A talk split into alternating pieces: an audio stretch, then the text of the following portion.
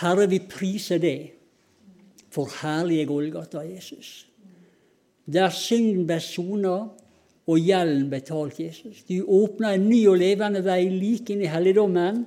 Du ga ditt liv, Herre, for at vi skulle leve. Vi priser deg for det, og vi tilber deg, og vi gir deg all ære, Jesus. Det er du som er vår frelser, det er du som er vår Herre. Du er verd all lov og all pris, Herre. Vi gir det til deg, og vi opphøyer ditt fantastiske navn, Herre, i Jesu navn. Så takker vi deg for ordet, som alltid er levende, Herre. Vi trenger ikke å be om det. Det er alltid levende. Men vi ber, Herre, at du skal sende det denne kvelden også. Ut i vårt liv, ut i våre hjerter, Herre.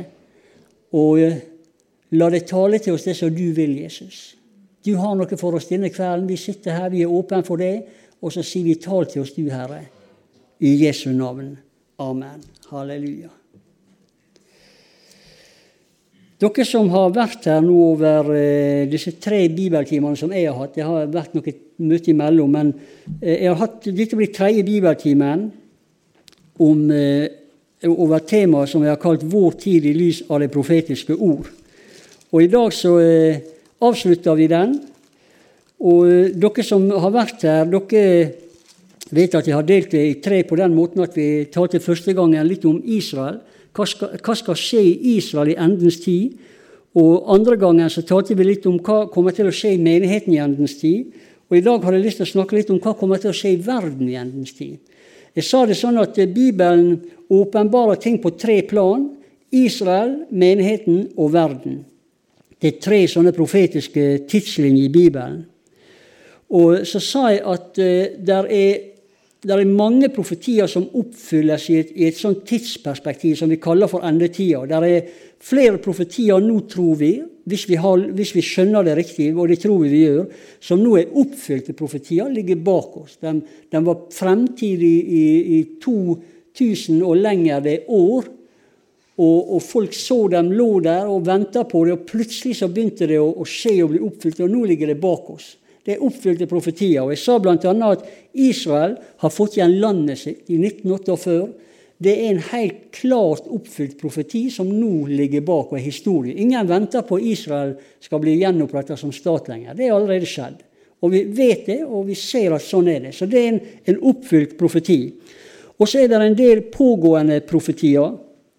Bl.a. at jødene kommer tilbake over lang tid. Landet kom på én dag. Men jødene returnerer over lang tid, og det kommer til å fortsette å pågå. Og Så sa jeg at det er noen fremtidige kommende profetier. og Når det gjelder Israel, så er det bl.a. tempelet. Tempelet kommer til å komme på plass igjen i Jerusalem. Det er det ingen tvil om. Men det er ikke kommet ennå. Så det, går i sånne, det kommer i si tid, alt sammen. Men vi lever i oppfyllelsens tider, og det som Bibelen også kaller for gjenopprettelsens tider. Og alt kommer i Guds time. Så sa jeg også at det, på 70-tallet da jeg var ung, og på 80-tallet også, så var vi veldig til å forvente Jesus øyeblikkelig. Mange av profetiutleggerne de, om at Jesus kan komme i natt, og det trodde vi på. Men det gjorde ikke han. Og hadde du spurt folk på 70-tallet om vi skulle oppleve 2018, så hadde de fnyst og sagt nei, da er vi langt inn i tusenårsriket. men vi må bare ta lærdom. Det var ikke noe galt med profetiene, men tidsvinduet var mye lenger enn vi trodde. Det må vi bare være ærlige på. Vi tok feil på tidsvinduet, men profetiene rusler og går. Og den ene etter den andre. Vi skal se litt i dag på noe av det som skjer i verden. Men jeg oppsummerer, bruker noen øyeblikk her på å oppsummere litt, bare for å komme igjen i tanken på dette. og Ikke alle var her, så kanskje fange litt av tråden da, for dem som ikke har vært her på dette tidligere. Vi, vi så også i Bibelen at når Israel i sin tid kommer tilbake, så vil de komme med fly. De vil komme som skyer gjennom lufta, som duer til sine dueslag. Det er mye å si om det. Vi kunne snakka i to-tre timer bare om dette. Men, men vi, vi, ser det, og vi vet det. De lander i dag på Ben Gurion. Og de, de kommer i såpass langsomt tempo, tror jeg vi må være glad for, at, at landet klarer å absorbere dem. Det var en tid på, på 90-tallet, når de kom tilbake fra land i nord, som også er nevnt i Bibelen, i sånne mengder at Israel klarte ikke å absorbere dem. Det var ikke kjangs å ta unna. Da var det 150 000 ett år. 180 000 neste år. 120 000 Eh, eh, altså Det var sånne mengder at de lå i, de i teltleirer utenfor Knesset og protesterte, husker jeg, for de hadde ikke noe plass å bo. Så det var for fort. Men, men Gud viste den gangen at det, hvis det står til meg, så kan jeg tømme verden på et blunk. Sende dem tilbake. Så, men, men, tida er ikke der, fordi det er andre profetier som enda ikke er kommet så langt at Jesus skal komme riktig ennå. Derfor så, så, går det litt langsommere også med jødene nå. Det, er ikke samstemmer Den hellige ånd, og en dag så er alt dette på plass. Men nå går det litt langsommere med jødene. Tilbake til Israel. Og Jeg sa også at det personlig så tror jeg at når vi så, når vi så Gud henta en million jøder ut fra Israel, ut fra landet i nord på 90-tallet, og, og litt, litt, i begynnelsen av 2000-tallet, det, det, gjorde han på ti år. Én million på ti år ut fra landet i nord. Og Så har det vært noe rolig, det kommer litt roligere nå. Men, men jeg vil ikke bli veldig forundra hvis tida nå, de neste 10-20 åra, at turen nå er kommet til de europeiske jødene. Der er også én million jøder. Bibelen sier alle skal hjem. Det kommer i Guds time, enten vi liker det eller ikke. Og Vi ser, vi ser nå hvordan både muslimske krefter kommer inn i Europa, og de har jo aldri elska jødene.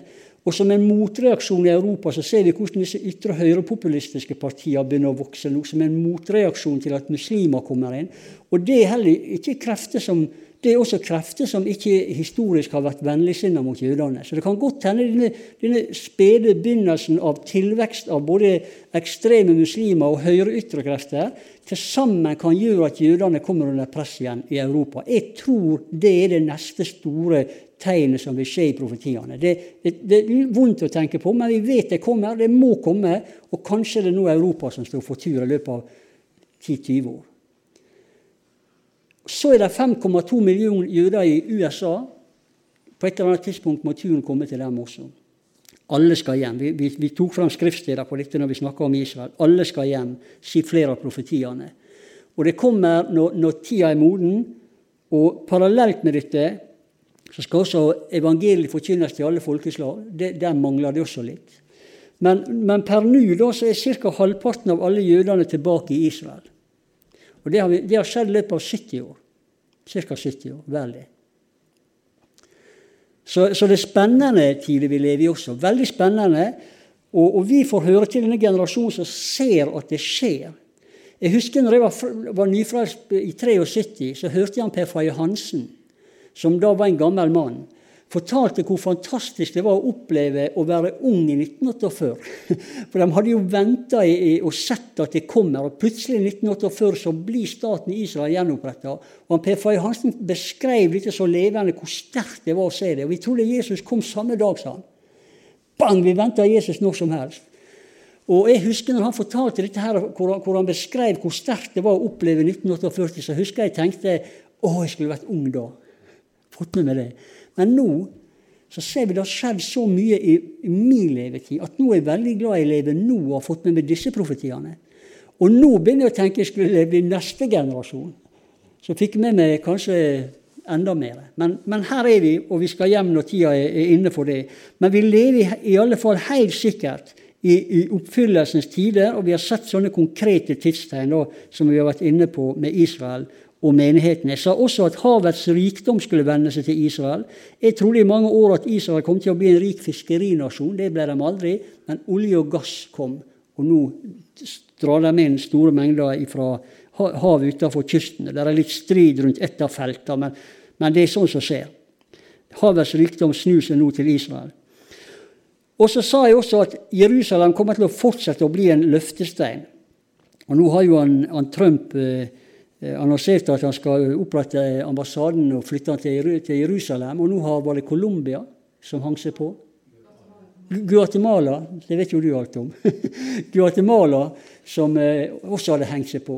Så nå er det noe, noe som rører seg igjen. Og de løfter og de løfter. De kommer til å løfte seg forderva på Jerusalem. Det står at det, den, som, den som løfter på Jerusalem, skal skade seg sjøl. Og jeg tror at verden kommer til en dag å knekke nakken nettopp på Jerusalem. Skal samles alle til en stor krig. Så kommer de til å si dere har av dere. Men da er tida ute, og det er gått for lang tid, og det er for seint. Så, så, så, vi tror disse tingene kommer, og vi tror at vi ser ei utvikling nå med pågående profetier som vi kjenner igjen fra Bibelen. Så sa jeg også litt om menigheten, da det var forrige gang. Og Da leste jeg litt ifra disse her lignelsene i Matteus 13, som jeg tror er profetiske lignelser, der Jesus forteller eh, i, i billedform da, menigheten sin tidsalder over 2000 år i noen få kompakte lignelser. Og En av dem det var dette her om, om ugresset som ble planta av fienden i åkeren. Først så ble hveten planta. Det var jo menigheten som kom til for 2000 år siden. og den begynte å vokse. Men så skulle det plantes et ugress i åkeren som skulle kvele og true med å kvele ugresset. Og Jeg sa at jeg tror Nå er det bare ei side av det, for vi kunne snakke mye om dette, men jeg tror at bl.a. fundamentalistisk, eller i utgangspunktet islam, når islam kom på 600-tallet, så slo de i hjel kristne østover helt til Stillehavet, som hadde spredt seg utover i kolonier med kristne. Men sverdets religion kvelte det. Og, og, du kan se i dag også han Heitmann i, i Åpne dører sier at eh, der, der, der, kristne blir forfulgt i verden i dag, så er det nesten alltid fundamentalistisk islam som står for forfølgelsen. Det er ugresset i åkeren som kvelte, truer med å kvele avlinger. Men vi ser det også i i, i fundamentalistiske hinduer nå, som forfølger lenger øst, og det samme med buddhister. Og vi har også sett hvordan kommunismen har vært et ugress som har kvalt kristne overalt. Se Kina i dag. Se Eritrea i dag. Det er mange ugress i en åker, men de har det felles de vil kvele avlinger. Og, og dette her er noe av det som rører seg i menigheten i endens tid. Og, og disiplene, som, eller disse her tjenerne som ser dette ugresset vokse opp, de sier skal vi gå ut i åkeren og rydde det vekk. For Det er jo det naturlige. Hva gjør du når du får ugress i hagen din? Du tar det vekk. ikke sant? Så det er den første tanken. Skal ikke vi fjerne det? Men så sier Jesus nei. For hvis dere gjør det, så kan dere skade avlinga med. Og det er klart at Hvis kristne skulle gå til krig eh, mot alle disse her destruktive, ødeleggende kreftene, så hadde vi ødelagt hverandre gjensidig. ikke sant? Så Jesus sier denne her rare setninga la dem begge vokse sammen inn til høsten. Og Derfor så tror jeg at, at forfølgelse og motstand mot kristen tro vil aldri bli borte. Det vil vokse i lag inn til høsten. Og når høsten kommer, så skal englene gå ut, så skal de skille det fra hverandre. Noe går til, til bålet, og noe går til låven.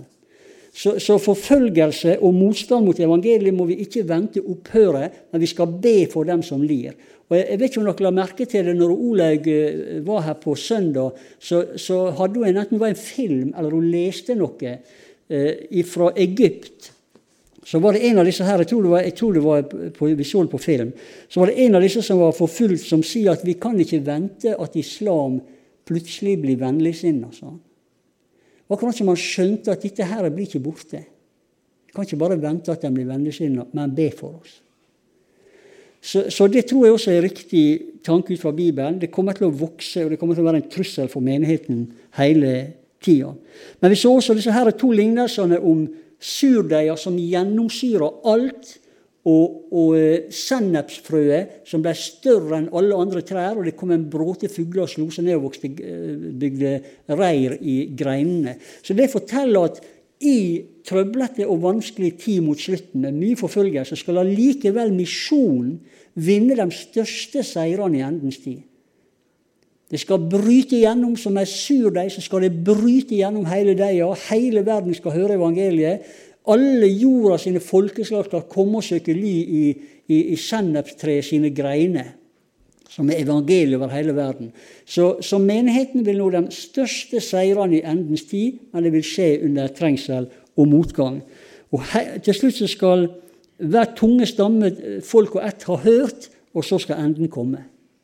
Så, så, så, og så sa jeg også, Nå bruker jeg litt for lang tid på dette, men la jeg også nevne disse fem eh, dårlige og fem kloke jomfruene. Det er jo også menigheten helt inn i endens tid. Rett før bryllupsfesten var det fem som skalla av, og fem ble, ble, med, ble, med til, ble, med inn til festen.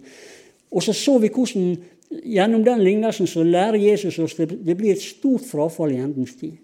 Og Paulus profeterer helt direkte om det. Han bruker ikke eh, bildet. Han sier først må frafallet komme. Så det kommer et, et frafall. Og jeg frykter, som jeg ga en del eksempel på sist, skal ikke gjøre det nå, at det allerede kanskje kommet langt inn i menighetene våre. Men, men, menigheten som til slutt skal ryddes av veien, da står det at den som holder igjen, skal ryddes av veien. Så noe av våre oppgaver er å holde igjen. Holde igjen for frafallet, gå imot frafallet. Det gjør vi når vi preiker hele evangeliet. Vi gjør det når vi skriver i avisene osv. Og, så og det, vi gjør det når vi ber imot. Da, da er vi en motkraft som holder igjen. Og når det som holder igjen, ryddes av veien, og det er de fem kloke, som også skal fullføre misjonsoppdraget, da velter disse antikristelige, destruktive kreftene utover verden. Så, så, så, når det gjelder menigheten, så er noe av det vi forventer oss Det vil, bli, det vil aldri bli fred fra ugresset, men misjonen skal nå de største seirene i endens tid. Det er noe av det som vi venter vil skje med menigheten. Så det er viktig at vi er på rette sida. At ikke vi går med i frafallet, og at vi er med blant de fem kloke som har olje og brann, og som har olje og brann til å holde igjen. Det var eh, eh, det som skulle bli en kjapp oppsummering, men nå har jeg brukt halve preken min på å oppsummere. Nå kommer siste halvdelen her hvert øyeblikk.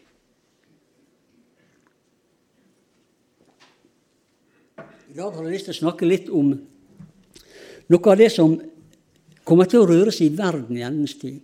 Og jeg tror at det, no, Noe av hensikten med at Gud viser oss disse tingene på forhånd, både når det gjelder Israel, når det gjelder menigheten, når det gjelder verden, det er som det står Se, jeg har sagt dere det før det skjer, for at dere skal tro når det skjer. Altså Det er en hensikt at vi får se dette. her. Det skal skape tro, det skal styrke tro, det skal bevare troa. Vi skal skjønne at vi er på rette veien, og vi er på, på Han som til syvende og sist Vi er på den sida vi er på hans side som til syvende og sist skal stå frem på støvet. Det er noe av det som er hensikten. Vi skal være menn og kvinner som forstår oss på tidene, så vi vet hva menigheten har å gjøre. Så verden, da. Vi snakker om verden kanskje på, på to plan. Det ene er eh, verden som et åndelig mottrykk mot menigheten.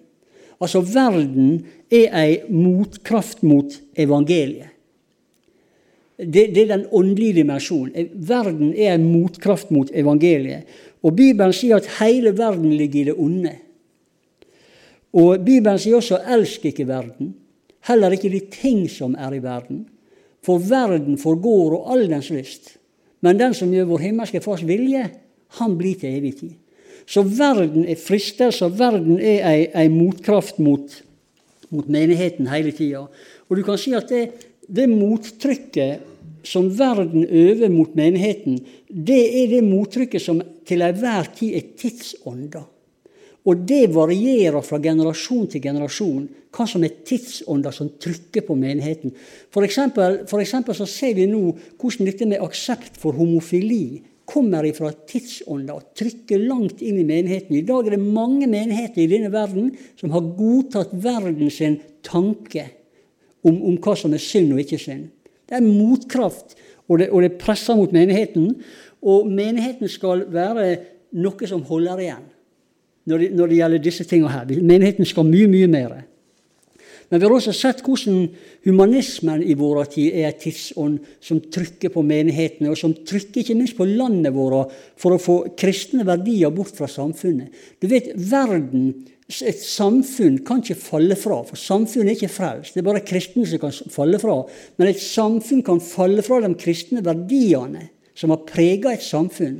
Og det ser vi skjer i Norge i dag. Og noe av trykket her kommer fra humanismen, som er en del av tidsånda vår i dag. Ser dere det?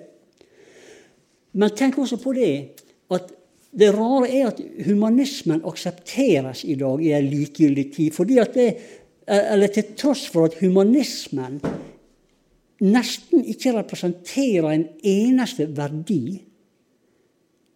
Hva slags verdi representerer humanismen?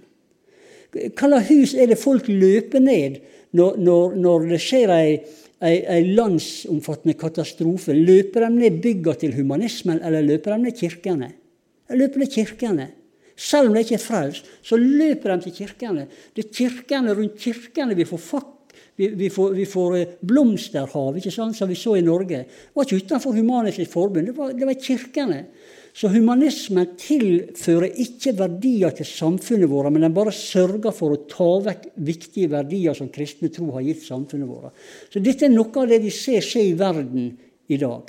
Tidsånda river ned og gjør alt den kan for å bremse kristen påvirkning. Eh, jeg husker, jeg, leste et intervju Vi skal ikke snakke så mye om humanismen, men jeg leste et intervju eh, for eh, ja, si at det er fem år siden. da, i Svenske Dagen. Det er jo ei kristen avis. Og Den hadde et intervju med en som heter Hakan Blomkvist i Sverige. Han, han var i mange år eh, redaksjonssekretær i, i, bladet til Humanitisk Forbund i Sverige. Altså det tilsvarende norske Humanisten. Bladet Humanisten. Han var redaksjonssekretær her i mange år. Han var nå kommet opp i Kanskje han har vært en plass i 40-åra da når jeg leste et intervju med han. Og han hadde skrevet som redaksjonsleder artikkel etter artikkel i flere år i det bladet og fronta dette non-teistiske samfunnet, det gudløse samfunnet. Det var det som var hans budskap. Men så leser jeg plutselig et intervju med han i Kristne Dagen, der han forteller at han er på vei tilbake til svenske kirken. Og det han kan fortelle, det er at det, og dette er hans ord, sånn ordrett som jeg husker det det humanistiske livssynet passer på eh, patsjoen på livets solskinnsdager, når alt gikk med. Da passer det livssynet, sa han. Men i møte med livet og virkeligheten og lidelse, som vi så i familie, så ga det meg ingenting. Og dette er helt typisk. Det, det livssynet tilfører verden ingenting av verdi. Når han sjøl, som har levd i det, møter livet med motgang og alt det har å by på, og sier det ga meg ingenting lenger, det passet bare i solskinnsdagene. Det, det, er et viktig signal. altså. Og han sier jeg er på vei tilbake til svenske kirken. Jeg vet ikke om han ble frelst, jeg har ikke sett noe mer. Men det bare sier noe om at det, dette livssynet tilfører ikke oss store verdier. Men det representerer en mottrykk, et, en åndelig motkraft mot evangeliet. Men så er verden, og det skal jeg si litt om her nå, da. Verden er også et fysisk sted. Dette stedet. Vi er i verden. ikke sant? Og verden er noe fysisk og noe av det som vi, vi kan se med det blotte øyet og leve i. Det er, en, det er, en, del av livet vårt. Og i den fysiske verden så peker Bibelen på noen interessante tidstegn som kommer til å bli oppfylt i endens tid. Og Hvis du har Bibelen med nå, så skal du få bli med til åpenbaringa 9. Johannes' åpenbaring kapittel 9. Og Hvis du ikke har med Bibel, så har vi en telefonkatalog ute, så kan du følge med der. Jeg husker jeg en menighet jeg var i, hvor det var nesten ikke bibler. Så sa jeg at skal vi lese sånn og sånn, så kan dere følge med i Bibelen, sa jeg. Tre-fire bibler, det var alt. Resten var helt, ingen bladde. Og så sier jeg på ramme alvor, de kjente ikke meg. Så sier jeg på ramme alvor, da tar vi et kvarter pause, så kan dere gå hjem og hente bibler. Så gikk jeg og. Folk rullegård inn og gikk ned. vet du. Så spratt de opp igjen. Nei, da, bare bare tale med Rosa. Vi skal fortsette. Men poenget er, det er en god ting å ha med bibler. Selv om tekstene som oftest kommer her nå, så er det mer ment som en gest overfor møtefremmede enn akkurat overfor oss som er frelst. Det, det, det, er godt å ha med Bibelen og jobbe i Bibelen og streke og fargelegge, for da blir du kjent med din egen bibel. Noen sier at det, ja, men jeg har den på mobiltelefon. Ja, men du blir ikke kjent med, med Bibelen helhetlig i mobiltelefonen. Det er god sånn nødhjelp, men det er ikke noe som er så bra som Skriften fysisk. Og alt folket sa Hør på dette her. Dette her er Johannes' åpenbaring, kapittel 9. Vi skal lese ifra vers 13. Og nå, nå skal jeg snakke litt om tegn som vil skje i verden i endens tid. Og Hvis du, hvis du legger opp fra 9.13 Se på dette her. Den sjette engelen blåste, blåste i basun, og jeg hørte en røst fra de fire horn på gullalteret som står for Gud. Uh, og den sa til den sjette engelen skal vi se, og den sa til den sjette engelen, han som hadde basunen, løs de fire englene som er bundet ved den store elven Eufrat. Eufrat er i Bibelen eh, et skille mellom øst og vest. Skille mellom øst og vest. Og de blir løst, de fire englene. Legg merke til at Bibelen her sier at det står fire engler med, med Eufrat og venter på ei gitt tid i historien. Den ble løst, de fire englene som hadde stått ferdig på timen og dagen og måneden og året. Og så er det dramatisk. da. Dette preker ikke vi til barn. Til å drepe en tredjedel av mennesker. Ser du det? Altså En dag så kommer det en horde av mennesker vestover, og det kommer til å bli en fryktelig krig. Vi skal ikke snakke om denne krigen, men legg merke til hva som står i det neste verset. Nei, i, ja, i det neste verset, som er det 16. Tallet på rytterhæren var to ganger 10 000 ganger 10 000. Og så sier han 'Jeg hørte tallet på dem'. Dette er ganske interessant, samtidig det er veldig skremmende. To ganger 10 000 ganger 10 000 det er ikke bare et sånn tilfeldig valgt tall. Det er ikke bare en måte å si den var mange på. Han, sier eksaktlig to ganger 10 000 ganger 10 000. Jeg hørte tallet, sier han. Og dette er 200 millioner mennesker. 200 millioner mennesker. Og jeg satt og så TV i 1970 i, i Ålesund, en dokumentarfilm som var lagd året før i Kina. Filmen heter 'Dragens stemme'. Og i den filmen så ble det opplyst at Kina alene har nå en folkehær på 200 millioner mennesker. Samme tallet som Johannes' åpenbaring oppgir for, for 2000 år, 2000 år siden. Tror du det er tilfeldig? Tror du det er tilfeldig? Det er ikke tilfeldig. 200 millioner mennesker, en, en folkehær i Kina. Den, den, gangen det blir nok, Jeg vet ikke om det blir sånn, men den gangen kalte de det for menneskebølgetaktikk. Det var sånne mengder at de kunne, kunne erobre store deler av Vesten bare ved, bare ved hordene. Men i alle fall, da Pentagon hadde også en rapport som oppga dette tallet i 2017, i 2014. 200 millioner mennesker finnes i Kina i dag klar til å gå til angrep hvis det skulle bli nødvendig. Men det rare er dette tallet oppgir altså Bibelen for 2000 år siden. Ikke tilfeldig. Dette kommer, venner, og det kommer i Guds time. Men poenget er at før 1970 så kunne ikke dette bli oppfylt. Nå kan det bli oppfylt. Nå er vi kommet til en, til grense i historien der dette plutselig kan bli oppfylt. Jeg tror ikke det er sånn plutselig, men dette er mulig å oppfylle. Det var ikke det før. Skjønner du? Dette er et tidstegn for våre generasjoner til vår generasjon for at vi skal ta inn over oss jeg har sagt dere det før det skjer, for at dere skal tro når det skjer. Så skal vi, vi bare forlate det tegnet. Vi skal ikke snakke om denne krigen, men vi bare konstaterer at dette er vi nådd nå. Det er et punkt i historien. Så skal vi gå til åpenbaringa 1.7. Åpenbaringa 1.7. Og Dette er jo en profeti som mange har talt over, og som er, er kjent, men jeg, syns det er interessant å nevne det allikevel. Åpenbaringa 1.7. Der står det om Jesu gjenkomst på denne måten her. Nå ser Johannes sånn. Nå er Johannes der og får se det fysisk. Og han sier, 'Se, han kommer med skyene, og hvert øye skal se han', sier han. Også de som har gjennomstunget han. Og alle jordens slekter skal gråte. Altså, så, så, dette har hvert øye det er å forstå fysisk og bokstavelig som hele verden, hele jorda. Kanskje ikke hvert eneste øye, men budskapet er hele verden skal se Jesus når Jesus kommer tilbake. Det er et eh, tegn som bibelkritikere har ledd av i, i, tidligere generasjoner. Det er gamle skrifter enda hvor kristne får motbør av, av bibelkritikere som har flira av kristne og sagt det går jo ikke an. Det går ikke an å se Jesus over hele verden.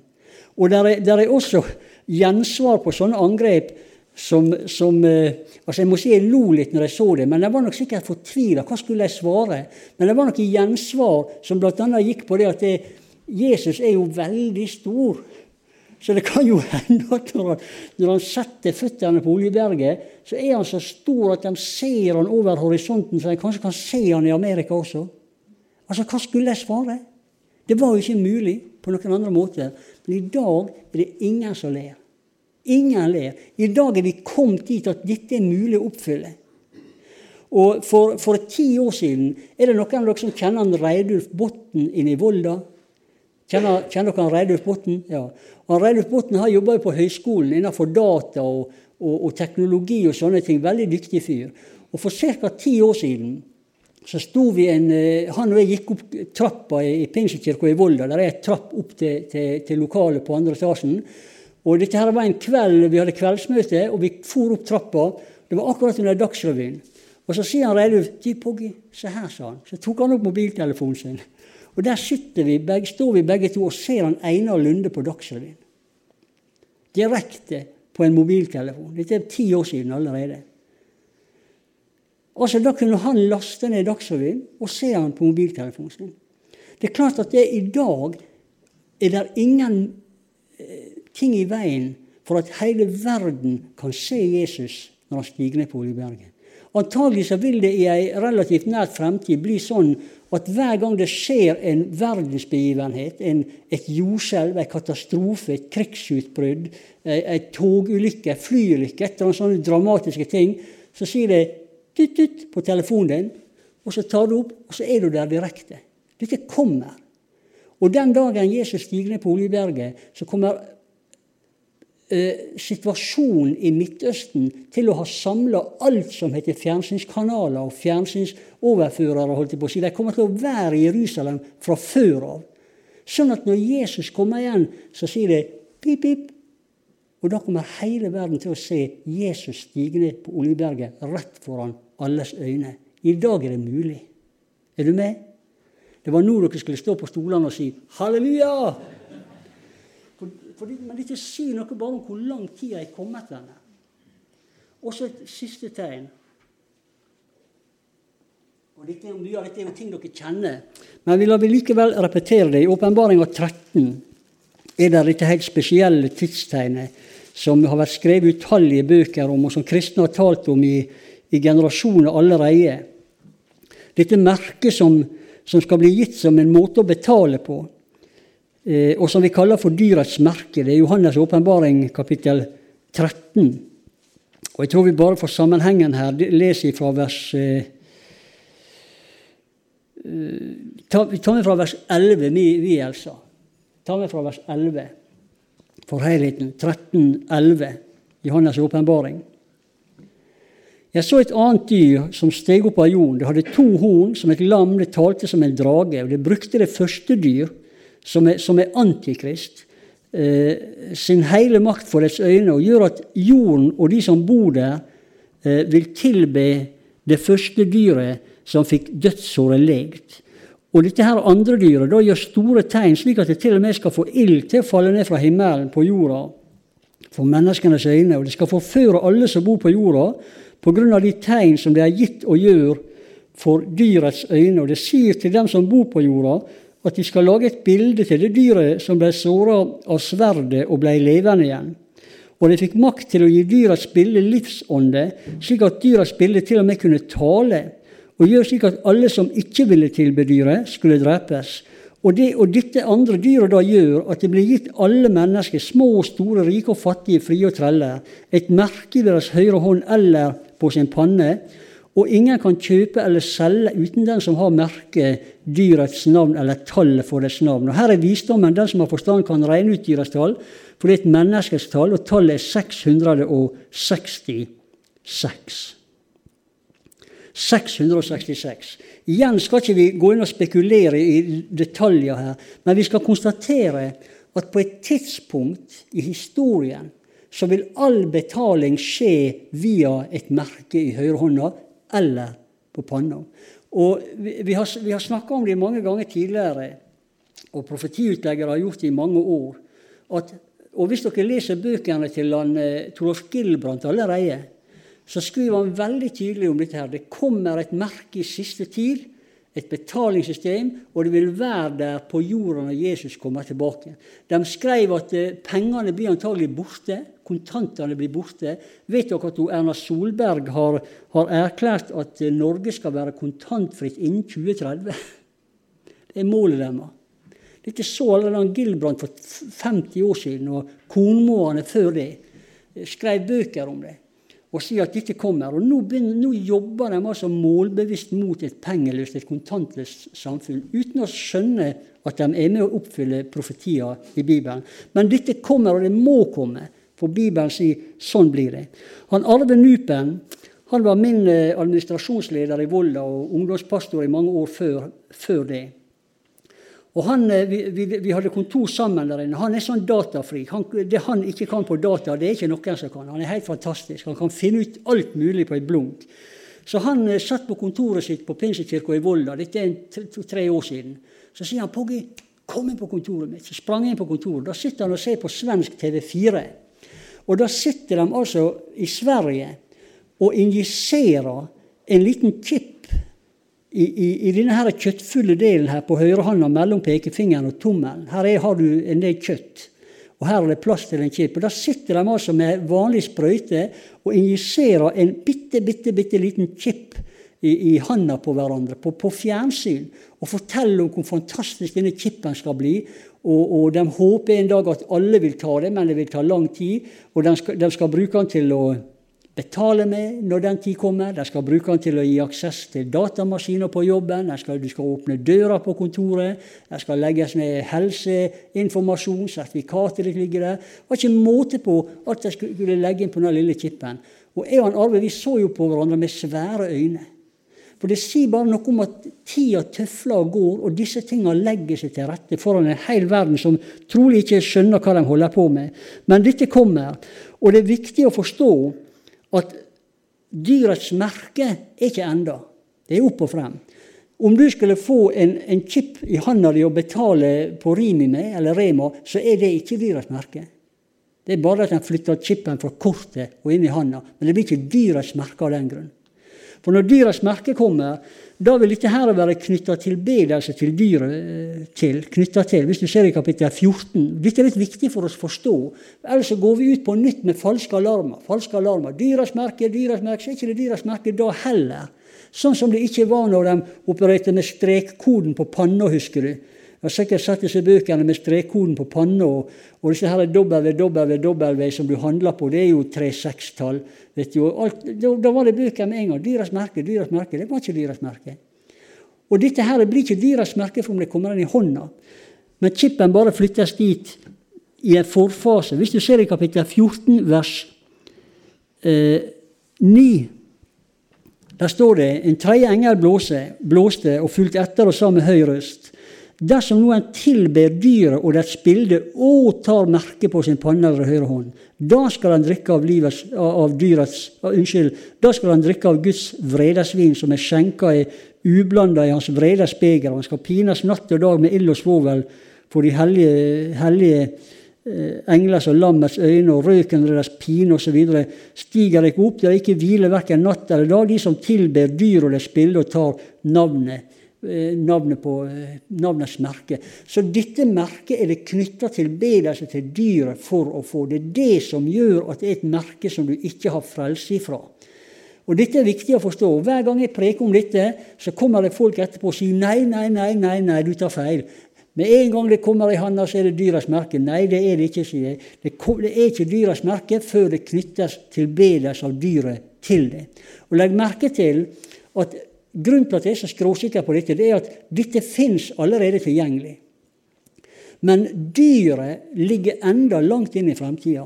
Dermed så vil dyrets merke ligge enda lenger, lenger inn i fremtida. For hvis du leser Johannes' åpenbaring, så vil du se at før dyret Nå snakker jeg om Antikrist kommer. Så skal ti land vokse opp igjen rundt Middelhavet. Ti statsforbund, ti horn, skyte opp først. Der, og dem ser ikke vi konturene av ennå. Det ligger i fremtida. Det er en av de kommende profetiene. Men deretter, når de ti statene er på plass, så kommer det lille dyr opp imellom, og det er Antikrist. Og først når han har kommet, vil dyrets merke være aktuelt. Skjønner du? Så her må vi ha tunga rett i munnen og vente på Guds time. Det er ingen grunn til panikk om du må bruke en chip en dag for å åpne eh, kontordøra di. eller noe sånt. Det er ikke dyrets merke av den grunn. Det er bare en chip som er flytta fra kortet og inn i handa. Så slap off. Sink the shoulders. Dette kommer, men dyras merke blir det først i sin time. Sin tide, time. Nå skal jeg runde kjapt av her, for tida flyger veldig. La jeg bare si to ting veldig hurtig. Når jeg var i Telemark som pastor, så var det en amerikaner som talte i Grenland. Han heter Carl Sanders. Han fortalte en veldig interessant historie. Han jobba i Motorola, en av Motorola sine bedrifter i USA den gangen. Og han, og han typen her var ikke kristen. Han visste ikke noe om dyras merke. Men dem hadde fått i oppdrag i hans bedrift i USA, i hans avdeling, fra en av storbankene i verden, som jeg ikke nå husker navnet på, å utvikle en mulig betalingschip for fremtida som skulle legges inn i Nesten de ikke visste hvor de skulle gjøre på det tidspunktet. Men de fikk, de fikk i oppdrag å, å, lage en minst mulig chip med mest mulig informasjon innpå. Den skulle kunne lades opp igjen av seg sjøl. Så hans avdeling begynte å, å, å minisere eh, sånne chipper og enda opp med et lite riskorn. Han hadde med seg tegningene på disse greiene her. Et lite riskorn som, som det var mulig å fylle masse informasjon inn på. Og, og, han visste ikke noe om Bibelen og Johannes' åpenbaring når han jobba med dette, men han hadde en kristen venn som eh, visste litt om dette. Så forteller han her Saunders da, at de, eh, at de eh, var begynt å snakke en dag sammen. og Han fortalte han kompisen en spennende utvikling vi har på jobben. og Vi holdt på å lage en sånn liten chip. Og da hadde de etter noen år brukt ganske mange dollar på, på, på å forske ut hvor på, hånd, eh, hvor på kroppen en sånn kunne sitte hvis han skulle i bruk. Og de hadde etter lang tid funnet frem til høyrehånda. Det var det beste punktet. Det var brukt masse dollar på det. Og, og han, eh, Dette forteller han til han kompisen som er kristen, og så sier han kristne er du klar over at denne kippen antagelig er det den det står om i Bibelen? Nei, det visste ikke, sa han. Så leser han Johannes' åpenbaring for han, og så leser han om denne chipen som vi har lest på her, som skal inn i, inn i høyre hånda. Og han kompisen, og, og hans Carl Sanders, da, som ikke var kristen på det tidspunktet, han ble ganske bleik, han. For dette var ikke han klar over, at dette skulle knyttes til dyr i sin tid, og at det skulle tilbedelse til, og at mennesker som ikke ville ta det, skulle slås i hjel. Han ble helt overraska. Og så plumpa han ut med, da, mens de snakka sammen, det, men, men, det rare er han, at det, vi har et problem med, med batteriet. Det er et litiumsbatteri vi holder på å jobbe med. Men vi har nettopp funnet ut at hvis det får en brekkasje, så det kommer litium ut i hula, ut i kroppen til mennesket, så kommer det til å bryte ut byller over hele kroppen. sa han. Og Da sier han her kompisen vet du at det også står om i Johannes' åpenbaring. Og så leste han i kapittel 16. Hvis du legger opp et vers her, Elsa, i kapittel 16, vers 10 eh, Der står det Eh, at den femte engelen tømte skåla utover dyrets trone, og dets rike ble formørka, de tygde sine tunger pine, og de spotta himmelens Gud for sine piner og for sine byller, men de omvendte seg ikke fra sine gjerninger. Og når Carl Sander så dette og tok inn over seg Kanskje det er det jeg driver og jobber med. Jeg vet ikke om, om det den jobber med den gangen, skal bli oppfyllelsen av dette. Det vet vi når tida kommer.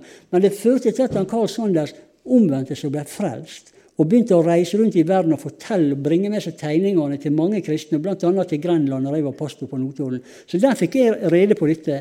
Så dette er en utvikling som går sin gang, og det, det er i ferd med å modnes til å bli et ferdig betalingssystem. Og når Jesus kommer tilbake, da vil dette være i drift. Da vil dette være i drift. Vi tror at menigheten skal rykkes opp før dette. Det er en annen historie som ikke vi taler om i dag. Men la jeg bare ta med et kjapt sitat her. Svenske jernveger. Dette her sto i et kristent magasin. Svenske jernveger, det, det, det er det samme som norske NSB, da, men i Sverige, er nå i gang med billetter i form av en chip under huden. Svenske jernveger vil bli den første i verden med chipimplantat, der folk kan lade sin billett osv. 2000 stykker i Sverige er allerede nå med på det. Og det er antagelig et forsøkshit som går i første omgang. Men legg merke til de, de jobber seg i retning av en chip i hånda. Det er interessant. Og annen, et annet magasin som jeg leste i forleden, forteller at en bedrift i USA Eh, vil utruste de ansatte med en liten chip på størrelse med et riskorn mellom tommelen og pekefingeren fra 1.8.2017. Ved å bruke chipen kan de åpne dører på kontoret, betale i kantina, dele visittkort, lagre medisinsk informasjon, logge seg inn på PC osv. osv. Og eh, Tanken er ikke å overvåke de ansatte, men at det skal gjøre det lettere å få tilgang, og at det ikke skal være mulighet til å miste nøkler osv. Så, videre, så det er mange gode, interessante argument for at dette her vil komme. Og det kommer, det kommer i Guds time, og nå er vi på vei mot det. Så, eh, så dette er noe av det som kommer til å røre seg i verden, tror jeg, i åra fremover. Og dette nevner jeg fordi at det, se, jeg har sagt dere det før det skjer, for at dere skal tro når det skjer. Vi lever i den generasjonen som ser dette bli oppfylt. Og helt til siste, siste punktet. Det som gjør det veldig interessant, syns jeg, det er at alle disse tre planene som jeg har nevnt nå, Israel, menigheten og verden, alle disse profetiene som har lagt i Bibelen i så lang tid, de blir nå oppfylt samtidig i vår generasjon. Det er fascinerende.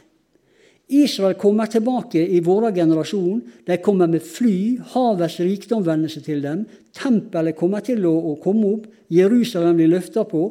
Samtidig som vi ser at verdensmisjonen gjennom menigheten er i ferd med å nå de siste folkeslagene.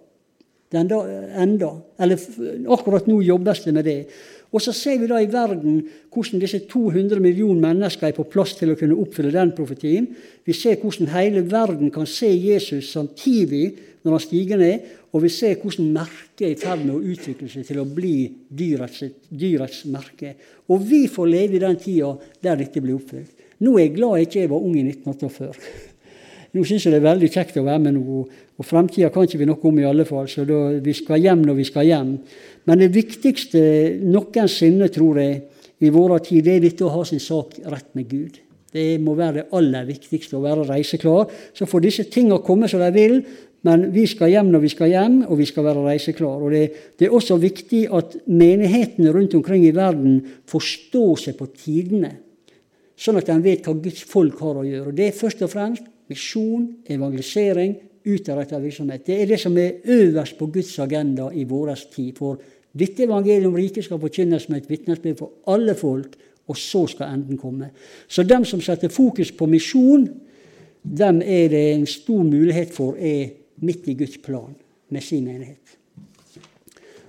Så har jeg tatt med meg noen, eh, noen eh, ti eksemplar av eh, som jeg har kalt Israel et profetisk tidstegn. Dette er på en måte en, en sånn enkel innføring i hva, hva profetier er for noe, og, og, litt om Israel som ble kasta ut og skal tilbake. og eh, I det store og hele viktige profetier om Israel i vår tid. Så hvis du syns det er interessant å sette seg mer inn i dette, til litt sånn hjemmestudium, så legger jeg det på første benken der. Der er ti stykker. Og så tar du det som har lyst på en å jobbe med det videre. Nå ber vi.